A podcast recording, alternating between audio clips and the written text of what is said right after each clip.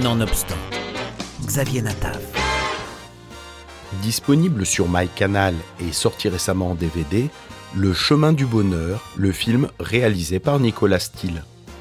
Devant la caméra, on retrouve Pascal Arbillot et le toujours excellent Simon Abkarian pour ce film franco-belge sorti en salle en 2021. C'est l'histoire de Saül Bironbaum, un enfant caché. Il a été séparé de ses parents à l'âge de 6 ans pour fuir la Shoah et envoyé de Vienne à Bruxelles par ce que l'on appelait à l'époque les Kindertransport. Accueilli par une famille belge juive, puis caché par une belge non juive à qui il doit sa survie. En 1986, Saül a réinventé sa vie pour oublier cet épisode douloureux de son enfance. Au contact d'un jeune cinéaste chilien qui a fui Pinochet et qui souhaite écrire un film sur l'enfance de Saül, ils tentent tous deux de guérir un peu plus de leur passé. Le réalisateur Nicolas Steele.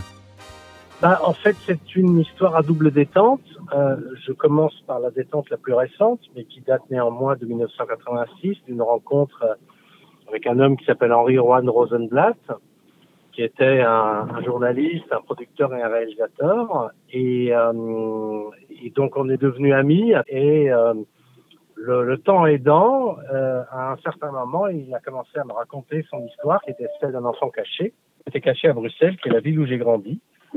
Et donc ce qui était totalement particulier pour moi, déjà à l'époque, en 86, c'est euh, de constater la colère qu'il avait à l'endroit de sa maman. Alors que moi, quand il me racontait cette histoire, j'y voyais surtout une preuve d'amour de cette mère qui arrive à se séparer de son fils, le mettre dans un train pour lui sauver la vie, et elle-même qui euh, sait qu'elle euh, elle risque sa vie dans ce contexte. Le père, il était déjà euh, en camp à Dachau à l'époque. et les années ont passé, et à un certain moment, donc Henri a écrit des livres, et puis il a écrit un livre autour de cette thématique L'enfant caché et puis il m'a demandé de le lire et j'ai vu l'occasion de faire un très beau film de cinéma. Mais en même temps, euh, à travers cette, euh, ce film, d'essayer d'explorer un petit peu la résilience, euh, notamment pour lui. Et là, j'arrive au deuxième détonateur, mais euh, pour moi aussi, parce qu'en fait, euh, quand, quand j'étais jeune, à, vers l'âge de 10-11 ans, j'ai découvert dans les livres cachés de la bibliothèque euh, de mes parents des livres sur la Shoah euh, et, et des photos.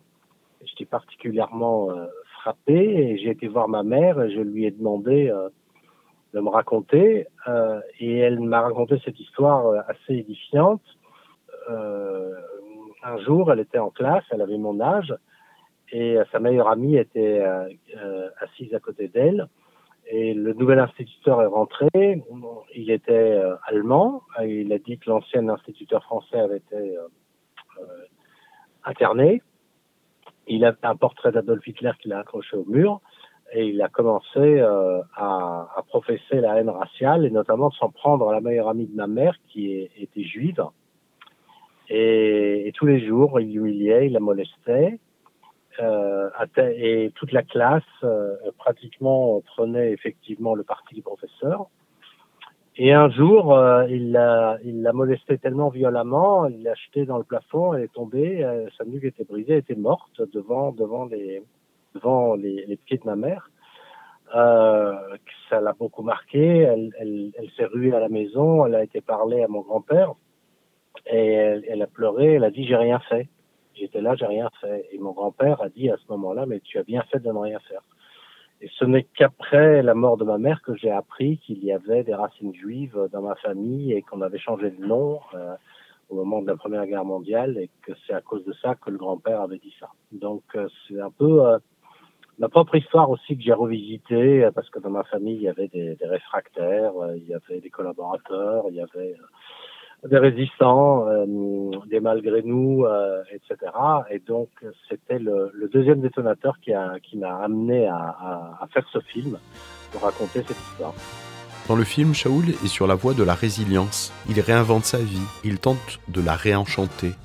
Pour cela, il a ouvert un délicatessen connu pour ses spécialités judéo-bruxelloises, mais surtout pour le culte du cinéma qui est célébré tous les jours sur la scène de ce restaurant en représentation permanente. En fait, Henri euh, Ron Rosenblatt est un peu mon père de cinéma. Il m'a initié à ça, c'est toujours mon rêve, le cinéma. Et quand, j'ai eu euh, une enfance, on va dire, qui n'était pas très heureuse, et, euh, et à partir de 14, 15, 16 ans, je m'enfuyais dans les salles obscures. Je me suis construit mes convictions à travers le cinéma à cette époque-là. Ce que je regardais, c'était beaucoup de cinéma italien films sociaux euh, italiens, mais euh, aussi les Dino Risi, euh, Ettore Scola, tout ça, etc.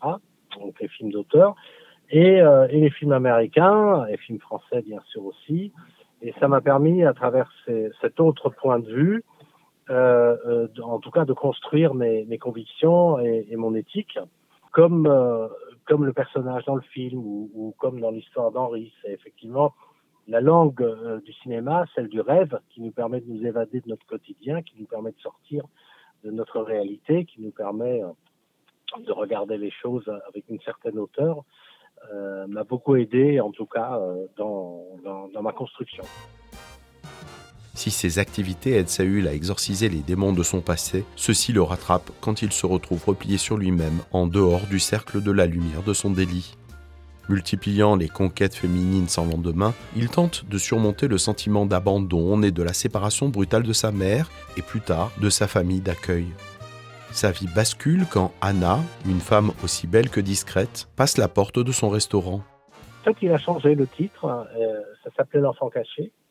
Et en faisant le film, et à travers aussi les événements particulièrement durs, euh, c'est-à-dire l'épidémie, tout ça, etc., je me suis rendu compte que finalement, ce que, ce que cet homme, ce que nous cherchons tous, d'une certaine manière, ce que cet homme cherchait, c'était euh, de trouver le chemin du bonheur et qui devait passer par une résilience, c'est-à-dire euh, par le fait euh, d'arriver à pouvoir oublier ou transcender ses traumatismes originels et, et, et, de trouver sa voie.